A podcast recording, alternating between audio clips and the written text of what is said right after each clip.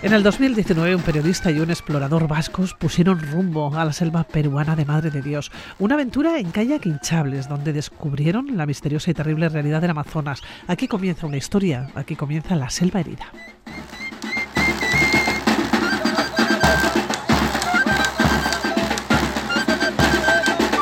Y les hablamos de belleza, de aventura, de devastación en la Amazonía peruana, una zona que ya es un desierto abandonado a su suerte, una realidad que nos habla de violencia, de corrupción, de prostitución y de crimen, pero también de lucha y de esperanza.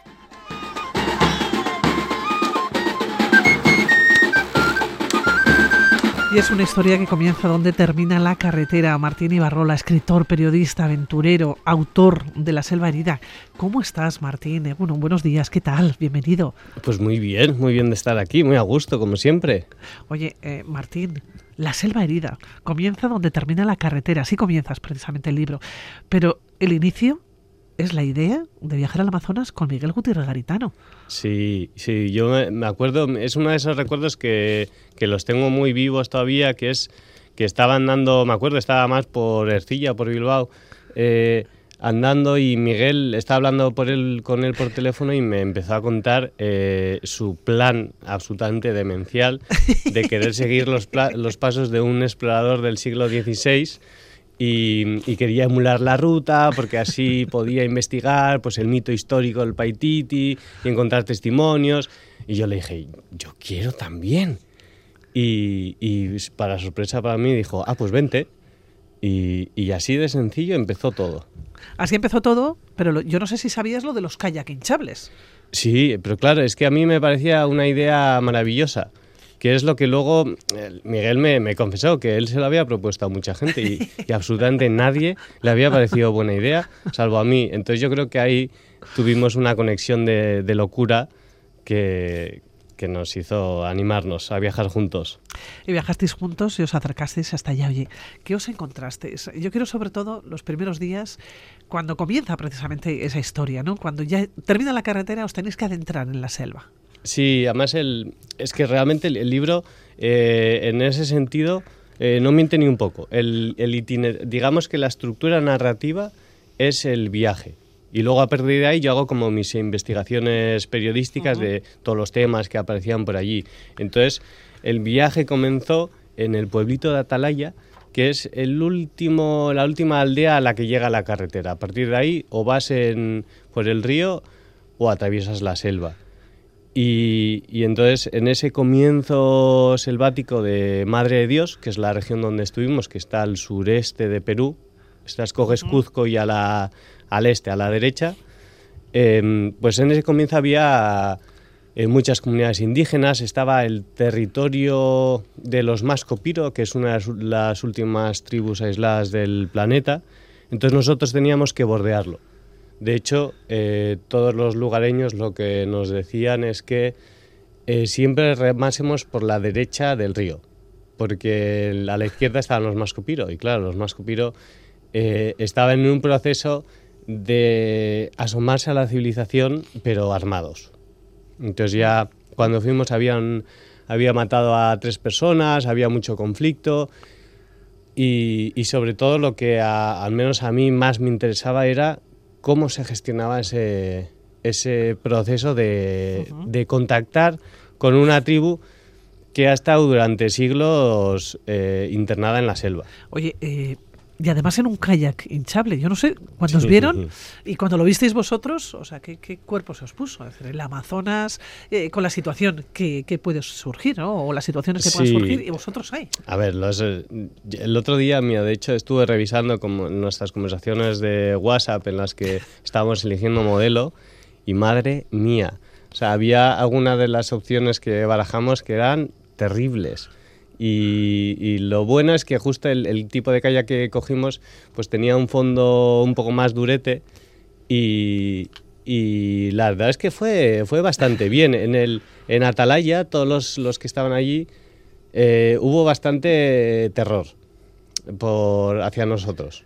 Al principio había como un asombro pero en cuanto vieron lo inestables que eran, se preocuparon bastante por nosotros y de hecho al comienzo nos seguían de lejos con unos botecitos a motor. por si, acaso os caíais, claro, o, sí. o, se rompía el kayak. Que pero aguantaron. Que podía pasar, ¿no? Sí, aguantaron. Tuvimos mucha suerte porque el, digamos que toda la primera parte del río, que además era como más gustosa porque eran comunidades, eran temas no tan salvajes como los que nos encontraríamos después. Eh, Toda esa parte tuvimos mucha suerte porque hizo buen tiempo. Pero en cuanto salimos de ahí y subimos a un talud que había allí, de repente empezó a llover y el río eh, ascendió pues una barbaridad y empezaron a arrastrar troncos, árboles y claro, una riada que, que, nos llega a pillar eso y pues nos tendríamos que haber metido en la selva y esperar. Oye, eh, Martín, ¿cuál es la realidad del Amazonas? Has dicho la primera parte del río, bueno, pues muy agradable, ¿no? incluso con las personas que, os ibais encontrando. Pero ¿y después qué pasa? Pues em, nos hacían una... Había como un aviso que se, decía en toda esa primera parte, que es cuidado cuando escuchéis motores. Entonces, cuando empezamos a escuchar motores es cuando empezó ya la, la devastación. Y los motores, esos motores eran las, las dragas de los ríos que lo que se dedican es a, a succionar el lodo del fondo del río eh, para luego sacar oro, que lo mezclan con mercurio para diferenciar los metales pesados. Y, y, todo eso ahí empieza la, pues, pues empieza la minería ilegal, la deforestación, eh, la corrupción absoluta, los pueblos sin ley que es lo más parecido que puedes vivir hoy en día al, Far West de California que conocemos por las películas. Eh, todos los, todo lo que atrae normalmente pues, esa opción de riqueza, que es, el... La riqueza rápida, además. ¿eh? Sí, que es el puro AMPA, eh, pues estaba allí. Eso sí, y era, era duro. Fíjate, tú hablas de una ciudad construida sobre chapa, sangre y oro, individuos que emergen de los bosques, que hablan una lengua olvidada, ¿no? Sí, el, las ciudades de chapa que digo son que cuando al final el oro que, puedes encontrar en la selva em, son, son esas vetas andinas que los ríos lo han ido arrastrando y en determinados lugares lo depositan un, polvillo de, de, oro. Luego puede haber lajas, pero en general suele ser el polvillo. Entonces, el, hay muchas veces que el, que donde ha pasado un río pero ya se ha desviado, se queda esa capa eh, aurífera eh, que después se, sepulta por selva. Entonces, cuando encuentran una de un, digamos, yacimiento que pueden escarbar, que son como jabalís con trufas, los mineros eh, ilegales construyen alrededor. Claro, son construcciones al estilo Mad Max que es eh, pues pura chapa y pues prostitución forzada, por supuesto, eh, alcohol por todos lados, eh, venta de oro, toda una estética, pues eso, lo de Mad Max lo repito porque realmente se, parecía, esa estética como muy macarra, de soldadores, de, de, bueno, que antes has empezado el programa con música así como selvática, pero allí sobre todo se escucha reggaetón, que son esas cosas. Entonces, la, la, imagen de selva profunda a mal es terrible. Claro, ¿y cómo reciben esas gentes? A dos, no, no voy a decir turistas, no lo sois, a dos aventureros que vienen por el río. Pues depende. Como bueno, tuvieron que flipar. Sí, yo creo que el, eh, les caíamos un poco en gracia. O sea, creo que más sentían más bien ternura de, ay, mírales, estos locos. Mírales qué majos, que han venido en un flotador. Y entonces, para nosotros el acercamiento era más fácil. Sobre todo, yo una de mis intenciones desde el principio era hacer una serie de reportajes. Y lo que quería era hablar con los lugareños. Y para mí era mucho más sencillo eh, en estar en esa posición de, de, estar remando o vas andando a algún sitio o coges un vas en un viaje un viaje lento que, que, que ir en modo turista que llegas en media hora eh, estás ahí solo 20 minutos luego te vas. Lo que desde el principio queríamos era ese ritmo lento que nos permitiera un poco asimilar la vida la vida selvática. Oye, esa vida selvática, porque hablamos de un lugar que sigue atrapando a personajes que piensan que se van a encontrar con el dorado, ¿no? Con el ansiado oro.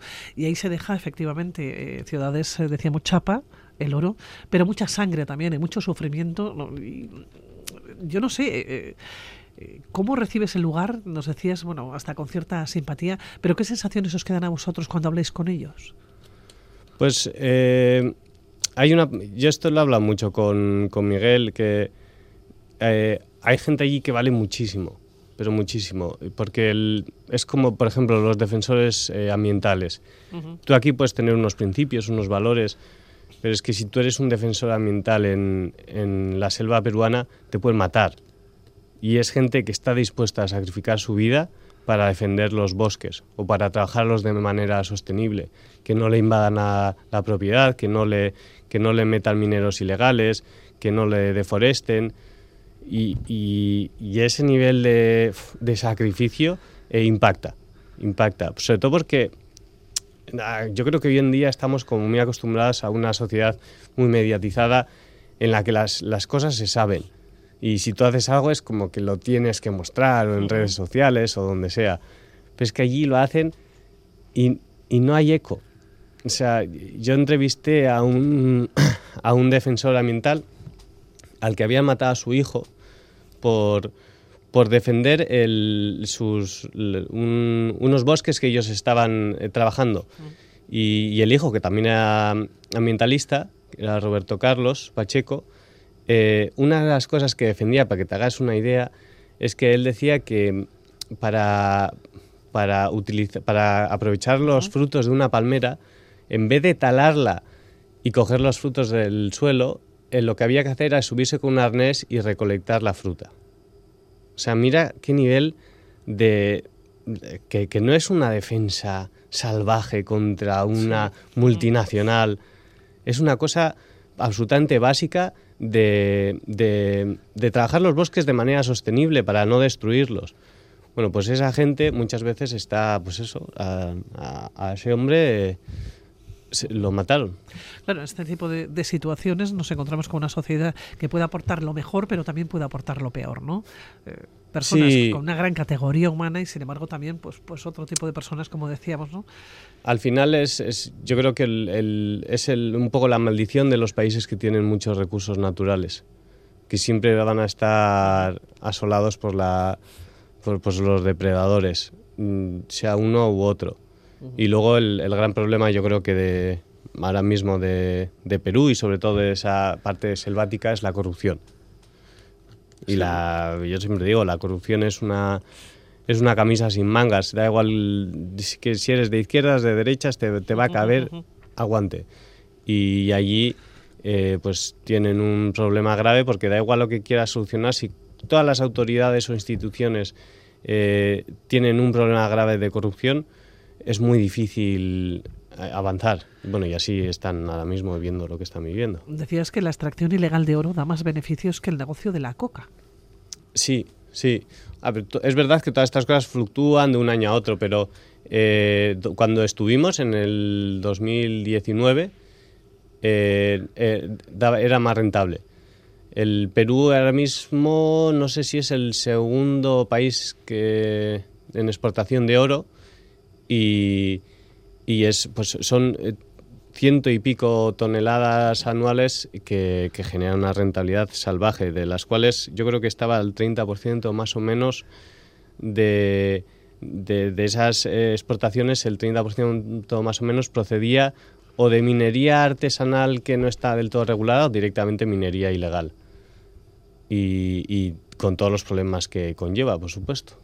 Bueno, te has encontrado a lo largo de este, a lo largo de este viaje con personajes que se juegan todos los días el tipo, ¿no? Personajes eh, muy curiosos eh, que de alguna manera te hacen mm. también creer o, volver a creer, ¿no? A confiar en el ser humano. Sí, sí, sí, sí. Ahí, por ejemplo, al, al final del viaje eh, nos encontramos con, con dos mineros que yo les llamo los mineros sensibles, que su máxima preocupación el de uno era escribir poesías para sus musas y el, otro cantar. y, además estaban, bueno, estaban todo el tiempo juntos, vivían además en un, eh, en un antiguo prostíbulo flotante que lo habían como reconstruido para hacer la casa y tenían montado ahí un karaoke y nos dieron unos conciertos espectaculares. Oye, eh, ¿qué pasó con los kayak hinchables? Pues los tuvimos que vender, porque el, eh, ya te digo, en cuanto subimos a aquel talud, empezó a llover, el río subió, ya era inviable. Entonces eh, los vendimos y con mucha pena, porque además les habíamos puesto nombre y todo. Miguel lo había bautizado al suyo como Churruca y yo al mío como Ítaca. Y, ya los vendimos y con, pues con ese dinero pues seguimos eh, pues o por carretera o cogiendo algún bote, algún local, y, pero con la misma mm, filosofía de viaje lento. Oye, ¿tú volverías, Martín? Sí, sí, sí, sí. Bueno, era tu sueño, era, era un sueño desde pequeño, ser cronista también de, de, de, aventuras. Claro, y, además en este caso tenía a Miguel como, o sea, me permitía que yo, que es lo que yo no quería, yo no quería ser el protagonista de, de esa aventura, yo quería ser cronista. ser el aventurero es, muy cansado. Entonces tenía el personaje de, de, Miguel, que es un grandísimo amigo y que tú lo conoces como personaje también es maravilloso. O sea, es esa, esa idea que tenemos yo creo que del, de ese explorador victoriano que no solo busca como esa gloria eh, un poco abstracta, sino también el conocimiento y el se empapa de, dónde va a ir, la divulgación, ¿eh? la, denuncia, todo eso se junta en, Miguel y, vamos, y entonces para mí eso fue un sueño. Bueno, la historia era acompañar a Miguel siguiendo los pasos de Álvarez Maldonado, ese conquistador que decíamos, ¿no? del siglo XVI, que fue el primero en traer noticias sobre el reino de Paititi. Sí, sí, sí, sí. El, el reino del Paititi es uno de esos mitos pues al estilo del, dorado, pero en una versión incaica. Entonces, eh, una de las de los objetivos, que tampoco quiero desvelar, era entender el, mecanismo histórico de la creación de un mito. No tanto ninguno de los dos creíamos que haya una ciudad eh, custodiada por indígenas repleta de oro y plata, sino que creíamos que el, podía haber un asentamiento real inca, como los hay en la selva, pero que por diferentes razones el, e, mito se había convertido en, una riqueza, eh, pues, pues como ha seguido además, llamando a, mucha gente que, busca como ese ese, pues es imposible en, la selva, que yo no sé muy bien de dónde viene ese, ese imaginario de encontrarte monedas y máscaras de oro entre lianas, pero que sigue habiendo exploradores que se internan en la selva para buscarlo. para buscar el dorado. Bueno, pues nos quedamos con este libro, La selva herida, de la editorial Pepitas de Calabaza. Es un libro premiado, un libro muy reconocido y yo, vamos, se lo aconsejo a todos los oyentes. ¿eh? La selva herida, se van a encontrar eh, con estas historias, decíamos, de belleza, de aventura, de devastación, ¿no? En la Amazonía peruana. Mm. Martín Ibarrola, que como siempre ha sido un placer, se nos pasa el tiempo volando contigo. Ya, ya. Habrá que volver, habrá que volver. Cuídate mucho, Martín. Igualmente. Agur.